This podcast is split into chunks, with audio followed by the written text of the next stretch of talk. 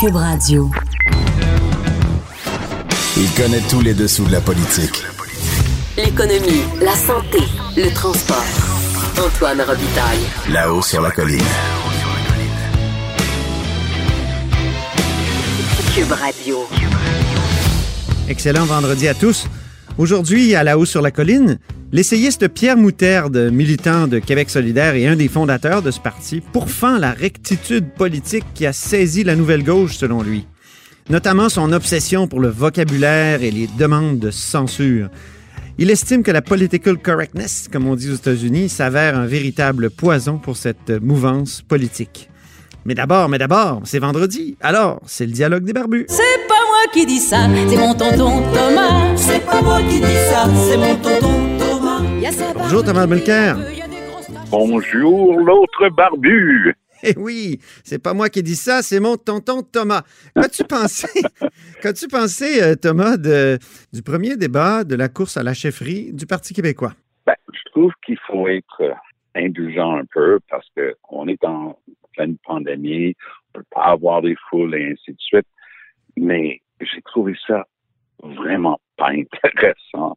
J'ai l'impression que les gens se battent pour être responsables d'un parti qui a été complètement vidé.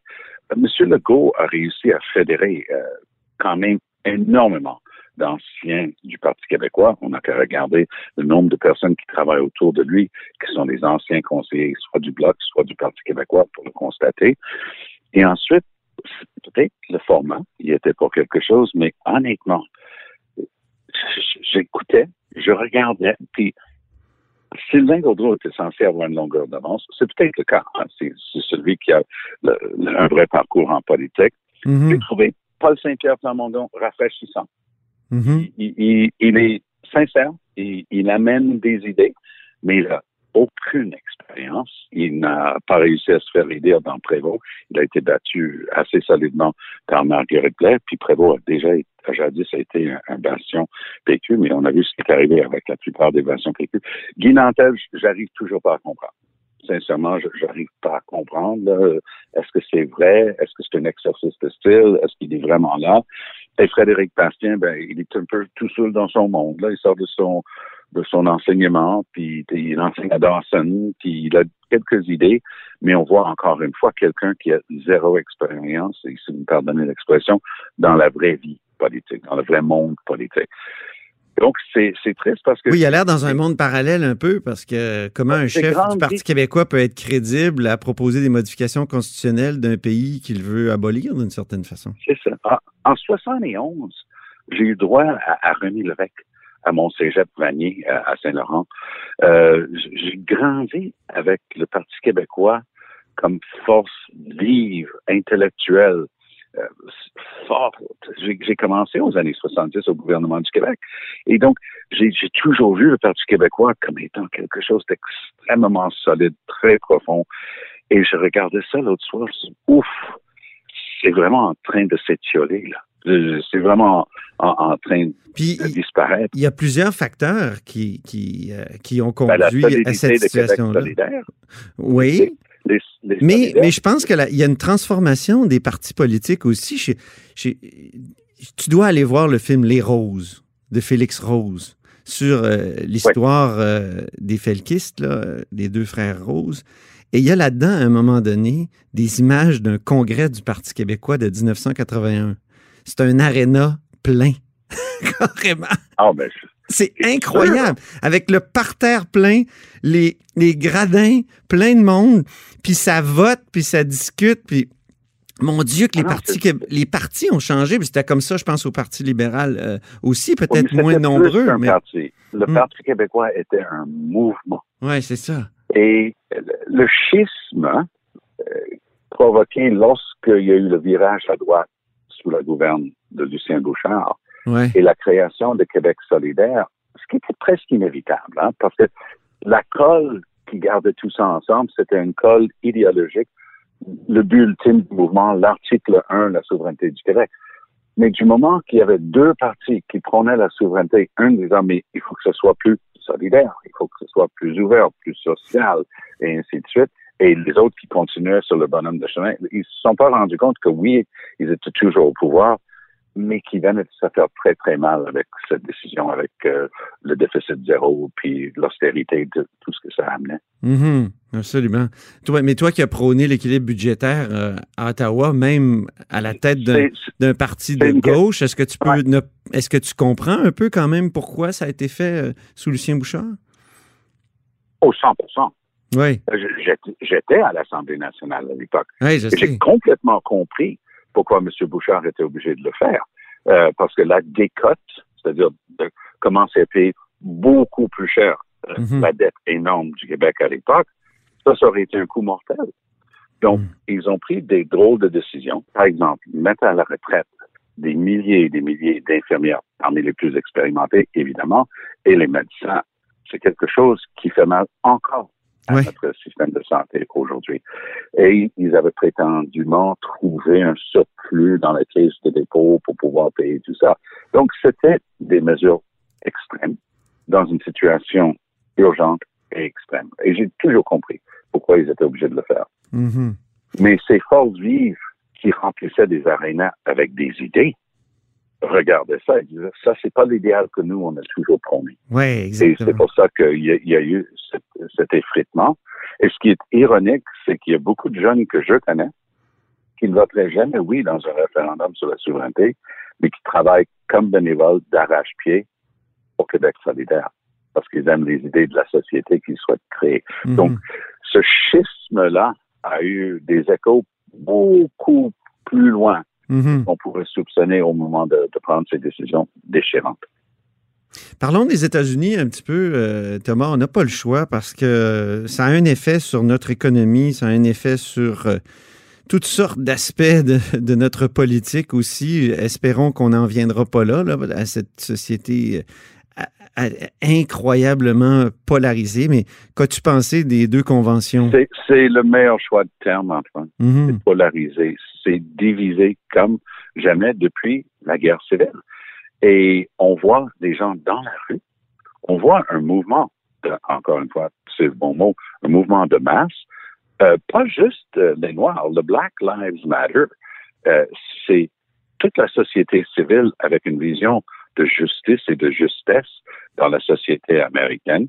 Mhm. M. Trump s'est aventuré à envoyer des troupes fédéraux et des policiers fédéraux du Homeland Security dans certaines grandes villes. Encore hier, il s'en est pris aux grandes villes américaines contre New York et les villes avec des démocrates à leur tête. Donc, lui, il a toujours eu la, la même méthode. Il décrit les ennemis. Joe Biden, ce serait la pire chose qui soit jamais arrivée. Il n'y a pas un Américain qui sera en sécurité si Biden arrive. Ce qui commence à être presque risible parce que les gens sont pas en sécurité avec Trump et ils le savent. Mhm. Je sais pas pour, euh, pour, pour vous, Antoine, mais moi, j'ai beaucoup d'amis et de familles aux États-Unis avec qui je parle, évidemment, de tout ça. Et tranquillement, presque en dessous du radar, peut-être à mon point de vue, puis vous pourriez me rejouer le tape au mois de novembre si j'ai tort, Mhm. mais en dessous du radar, tout le monde a juste décidé que c'est plus Trump. Il va s'en aller. Il va, il va déclarer que c'était une supercherie, une fraude. Il a l'élection a été volée à cause du vote postal et ainsi de suite. Mais les gens ont juste cessé de l'écouter. C'était très drôle. La semaine dernière, Nancy Pelosi, euh, cette redoutable euh, chef de file en politique Oui. A, a tout simplement dit arrêtez de l'écouter. L'air de dire moi je réponds plus de, de tout ce qu'il dit. Arrêtons de l'écouter. Et je pense que ce mot d'ordre-là est en train d'être écouté justement. Mais lorsqu'il va dire que l'élection est une supercherie parce qu'il l'aura peut-être perdu, euh, il va quand même stimuler sa base qui est armée de, de, de euh, j'allais dire AK-47 ou de M15, je sais pas, là. toutes ces Mais, armes. euh, mais Il y a euh, quatre ans, mais c'est ça, il va, il va soulever, ces- il va soulever cette masse et puis ça, il y a un risque déjà qu'il y, a, qu'il y a des soulèvements populaires actuellement dans les villes. Est-ce qu'il n'y a pas un risque de, pas guerre civile, mais euh, de, de crise sociale à- à- aiguë? le risque d'une crise sociale aiguë et violente est très réel. Oui. Et M. Trump se positionnera alors comme sauveur de la crise qu'il aura créée. Je me souviens, il y a quelques années, il y avait un pompier volontaire, bénévole, euh, qui était là pour tous les feux dans sa blette, sa communauté. Mais on s'est rendu compte que pour se positionner en héros, c'est lui qui mettait le feu. Ouais, ben... Et Trump, Trump c'est un peu comme ça. Vraiment, c'est troublant. Alors, on va suivre ça tout l'automne, mon cher Thomas. Au plaisir de continuer d'en reparler. C'est pas la dernière fois qu'on en parle, mais ça fait du bien aussi d'aborder parce que ça nous affecte, comme vous avez dit si bien au début de la conversation. Merci beaucoup, Thomas Mulcair. À la prochaine. À la semaine prochaine, le barbu. Au revoir. Là-haut sur la colline. Une entrée privilégiée dans le Parlement. Cube Radio. Un poison mortel euh, rongerait le gros de la gauche actuelle, selon l'auteur que je reçois en studio, Pierre Moutarde. Bonjour. Bonjour. Essayiste euh, et militant de Québec solidaire, auteur de Les impasses de la rectitude politique. Alors, qu'est-ce que c'est que ce poison qui ronge la gauche actuelle? En fait, c'est très simple. C'est ce qu'on essaye de, à travers la rectitude politique, on impose un certain nombre de nouveaux mots, de nouveaux codes, de nouveaux symboles, et on, les impose en disant, par exemple, euh, bah, tiens, on va pas parler des vieux parce que c'est péjoratif. On va demander aux gens de plutôt utiliser le mot aîné, ou par exemple, on va ne pas utiliser le mot handicapé, mais parler de personnes à mobilité euh, réduite, etc., etc. Ou on va demander aux gens de féminiser. Ça, ça fait longtemps qu'on fait ça, la féminisation et tout ça. Mais il y, a quand même des nouveaux phénomènes que vous décrivez dans votre livre, euh, une fixation sur le vocabulaire euh, très importante et qui s'accentue. Exactement. Ben, par exemple, aussi, certaines statues qu'on va vouloir transformer ou déboulonner parce qu'elles rappellent des, phénomènes historiques qu'on juge néfastes ou problématiques, etc. Mhm. Bon, certaines pièces de théâtre, euh, quand on parle hein, de Kanata ou de Slav, là, de, de Robert Lepage, dont on juge que parce qu'elles n'ont pas été portées par des acteurs noirs, par exemple, euh, ou par des acteurs autochtones, euh, ne devraient pas pouvoir être jouées sous cette forme-là, etc., etc. Donc, il y a toute une série, je dirais, de, sommations collectives qui finissent par effectivement empoisonner un peu la, vie quotidienne. Oui, la figure du poison, ça revient souvent dans le livre. Euh, oui, mais en fait, moi, j'ai pas simplement cherché à dénoncer hein, ce phénomène-là, j'ai cherché surtout à le comprendre. Et, justement, en cherchant à le comprendre, à le situer dans une époque, à essayer de comprendre les conditions de possibilité de ce phénomène, j'en suis venu à dire que la rectitude politique, c'est ça, se présente comme une sorte de tyrannie des bonnes manières. Ah oui. Mais une tyrannie des bonnes manières qui, se, qui consiste à mettre en scène hein, hein, qui consiste à mettre en scène ce qui devrait être, ce qu'il faudrait qu'il soit, mais sans jamais vraiment Hein, sans jamais vraiment le réaliser. C'est-à-dire, on s'aperçoit toujours dans le discours de la rectitude politique, il y a une contradiction entre, comme on dit, ce que disent les babines et ce que les bottines euh, indiquent de manière différente. On veut corriger le mot, par exemple, voilà. mais c'est c'est pas la réalité qu'on réussit à corriger. On veut démolir la statue, mais on corrige pas vraiment l'effet du colonialisme dans la réalité ou ça, c'est une logique des apparences. C'est ça, une logique des apparences. La, la question des vieux le montre très très bien. Regardez, on peut bien parler des aînés, mais quand on pense au CHSLD, à ce qui s'est passé au temps de la Covid-19, à ce, bon, à ce désastre, hein, puisque c'est là où la, plupart des, des, morts se sont, se sont trouvés, où on, mhm. bien, on s'aperçoit que on peut bien vouloir valoriser au niveau des symboles, du, langage, ce qu'il en est de, de l'âge avancé, et, mais dans les faits, dans la réalité, on en est à 100 lieues. Alors justement, la rectitude politique, elle tend à cacher la réalité finalement, mhm. en, en, changeant la représentation, mais en ne modifiant pas le réel. Et c'est ça qui fait problème, et qui doit être interrogé, qui doit être critiqué, qui doit être remis en cause, parce que par exemple, euh, on peut bien vouloir l'égalité des femmes et c'est une très très bonne chose, hein, rétablir un équilibre entre les hommes et les femmes. Mais si par exemple on s'intéresse qu'en termes formels, par exemple du fait que sur les conseils d'administration il y a autant d'hommes que de femmes, mais si on change pas par exemple la logique du travail qui fait que 80% des travailleurs dans le secteur de la santé ou de l'éducation sont des femmes, avec tous les, rapports hiérarchiques qu'il y a au sein de, ce travail, hein, cette espèce de rapport hiérarchisé, on parle de despotisme d'entreprise, de droit de mais à ce moment-là, les conditions de vie ne changent pas véritablement. On change un peu la forme, mais on change pas le fond. Il y a une espèce de, je dirais, de balle des hypocrites hein, derrière l'utilisation. Oui, il y a une hypocrisie de la rectitude politique. Absolument. Et, et c'est celle-là, à mon avis, qu'il faut dénoncer parce qu'elle finit par parasiter le discours de la gauche, le, le discours de la politique en général, mais aussi le discours de la gauche qui, elle, cherche à des changements en profondeur et cherche, par exemple, une égalité en profondeur, pas simplement une égalité formelle, mais une égalité au niveau du contenu.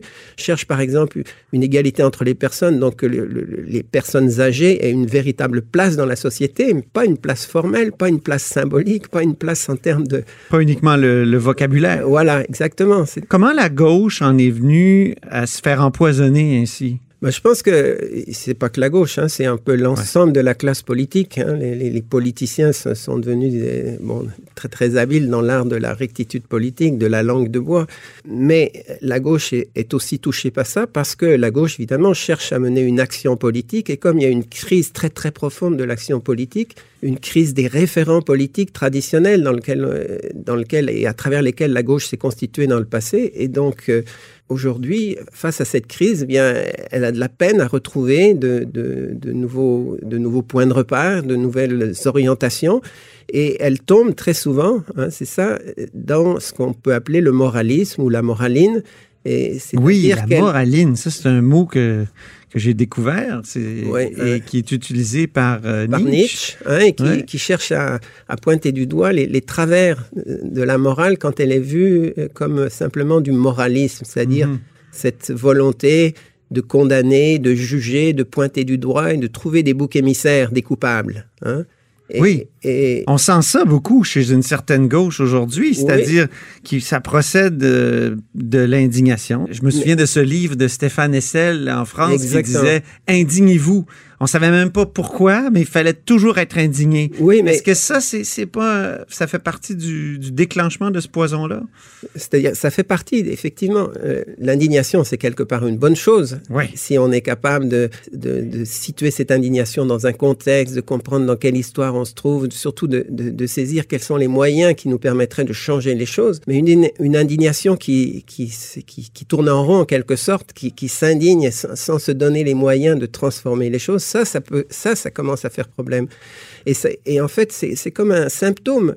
En même temps, on est dans un monde de plus en plus inégalitaire, de plus en plus chaotique en termes, en termes géopolitiques, en termes aussi écologiques, un monde où, la catastrophe hein, est un peu à l'horizon de tout, de toute une série de problématiques. Et en même temps, on n'a pas les moyens. Donc, il y a de quoi être indigné. Il y a vraiment de quoi être indigné. Et quelque part, l'indifférence, c'est quelque chose dont il faut absolument euh, se séparer. C'est quelque Eh oui. chose de mauvais. Et donc, il y, a, il y a quelque chose de très sain dans l'indignation. Mais une indignation qui ne se donne pas sur le mode politique, ça devient dangereux et ça Mhm. peut finir par donner justement la, de la rectitude politique. Mais c'est sûr que l'indignation, si elle n'est pas euh, replacée dans, enfin, si elle n'est pas pensée à travers une stratégie politique, Mhm. Fait que finalement on finit par sermonner le monde, mais sans le changer. Quand on parle de cancel culture, de la culture de l'annulation de quelqu'un, donc on le dénonce, puis là, il est complètement au banc de la société, comme quand on le dénonce comme raciste, comme euh, sexiste, comme agresseur. Eh, Est-ce que ça, c'est c'est de la même eau? Est-ce que est-ce que c'est une indignation qui est, qui, est, qui est bonne selon vous, ou est-ce que c'est une indignation qui va trop loin? Ben, selon qui moi, veut faire des procès, le goût de... L'indignation, c'est bien, mais elle ne doit pas supprimer le débat, l'échange d'idées, l'approfondissement des choses. Euh, Moi-même, euh, j'ai été pris dans- sur les médias sociaux à discuter du fameux livre de Pierre Vallière, Nègre blanc d'Amérique. Ouais. Et j'ai eu beaucoup de peine à défendre mon point de vue en disant que ce, ce titre-là euh, avait tout à fait, encore aujourd'hui, une valeur politique et qu'on ne pouvait pas, euh, au nom de l'antiracisme contemporain, remettre en question ce qu'avait voulu faire euh, Pierre Vallière à cette époque et ce qu'il avait voulu dire à travers ce titre de Nègre blanc d'Amérique. Au contraire, il essayait de, de, de montrer que le, le peuple québécois avait quelque chose à voir avec euh, l'oppression des Noirs et qu'il voulait mener une, une lutte commune. Or, avec cette, cette espèce d'antiracisme à fleur de peau, qui, ou de sensibilité, c'est même pas un antiracisme, c'est une sensibilité antiraciste à Ouais. fleur de peau, on, on finit par écraser l'histoire, écraser toute la profondeur de l'histoire, de toutes les luttes sociales du passé. Dans le cas de nègre, je dirais qu'il y a même une différence entre les langues. Nègre, c'est pas nécessairement nigger. C'est pas. Effectivement. Ah, je pense qu'en en anglais et en français, il y a deux sens différents que les gens ne comprennent plus, peut-être. Effectivement aussi. Euh, Québec solidaire, est-ce que c'est le parti de la rectitude politique? Non, je dirais pas ça. Vous qui êtes, euh, vous Moi, avez participé à la Je fondation. dirais pas ça. Moi, je, je pense que Québec solidaire, c'est quand même, c'était quand même un parti, et c'est toujours un parti euh, qui a fait énormément avancer les idées de la gauche euh, au Québec. hein. Rappelez-vous du temps de, je sais pas, Michel Chartrand, et c'était tout seul, c'était un peu le fou du roi qui rappelait l'importance des idées de gauche, mais qui était regardé un peu de loin et comme un énergumène. Ouais. Aujourd'hui, non. Vous avez des- un parti avec des députés, vous avez une force politique qui peut influencer le débat, et il y a- quand même, c'est pas la même chose un individu qui rappelle l'importance de l'égalité et un groupe qui Ah travaille euh, avec jusqu'à Mais vous 10 dites 000, qu'il est en 15 proie à, à la, à la rectitude politique, notamment Bah, qu'il sur la est- question de la laïcité. Un peu comme toute la société. Donc, Ouais. euh, Québec solidaire appartient à la société. Et il est donc aussi, lui, euh, bien sûr, euh, pris par, par ces logiques-là. Mais euh, si justement j'ai écrit ce livre, c'est que je pense que, que ce livre-là peut aussi faire son chemin et puis à nous amener à réfléchir. Et parce qu'on est tous pris, les uns comme les autres, aussi par ces logiques de la rectitude politique, par la moralisation de la politique, etc. Parce que c'est des tendances massives. Et donc, c'est important de pouvoir y réfléchir. Et je pense qu'au sein de Québec solidaire, on peut y réfléchir. Moi, je suis, euh, je suis quand même optimiste. En tout cas, il y a, il y a des espaces de discussion, d'échange à l'intérieur de Québec solidaire. Et donc, il, il- il est possible de, de faire avancer un certain nombre d'idées. Mais vous étiez déçu, je pense, du virage sur la laïcité. oui, tout, Oui. tout à fait. Parce que je pense que le débat s'est mal donné. Et puis qu'il y avait une position qui, à mon avis, aurait été beaucoup plus sage et beaucoup plus prudente. Et, et qui aurait permis, euh, parce que en politique, c'est ça aussi qu'il faut arriver à faire, c'est de- d'unir un certain nombre de forces, surtout à l'heure actuelle où la gauche est relativement, euh, a relativement peu de poids, arrive peu à peser sur les, décisions fondamentales.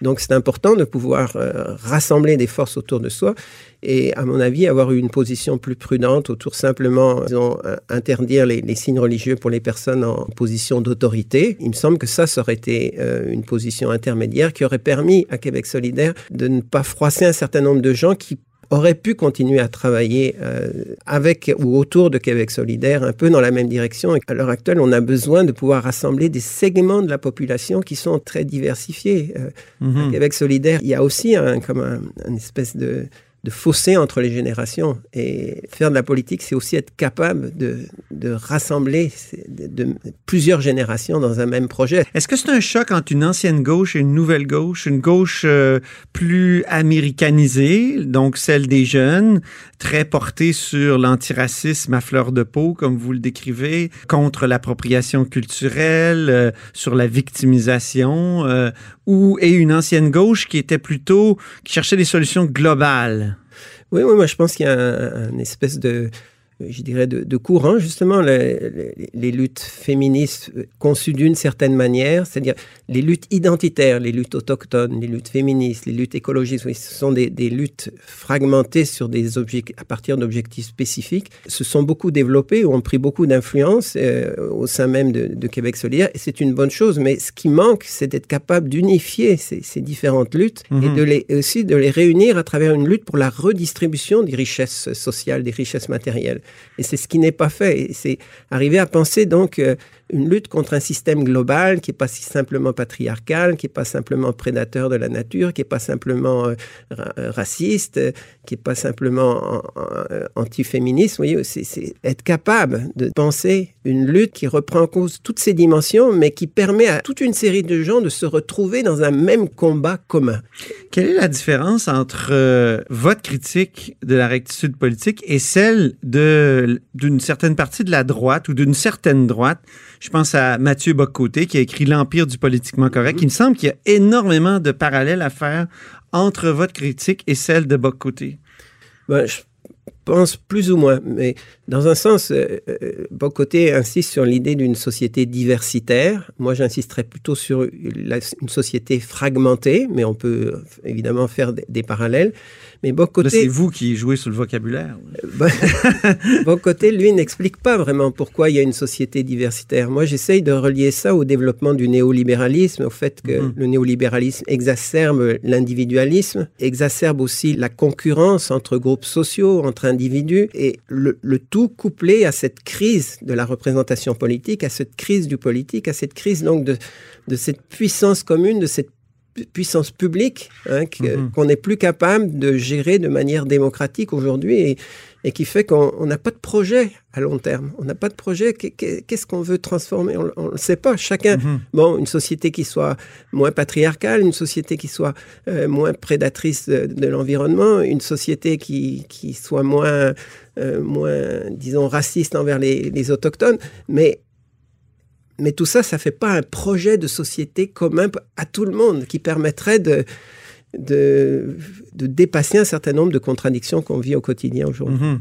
Mais est-ce que l'ancienne gauche n'était pas justement trop globale et était aveugle à certains problèmes euh, particuliers de groupe? Oui, oui, effectivement. Moi, je pense que, mettons, l'idée du socialisme dans une, chez une certaine gauche n'était pas pensée à travers la libération des femmes, par exemple, ou euh, les rapports coloniaux euh, entre peuples de la périphérie et peuples Mhm. du centre n'étaient pas analysés comme il se devait. Donc, bien sûr, il y a des choses tout à fait positives dans cette nouvelle gauche.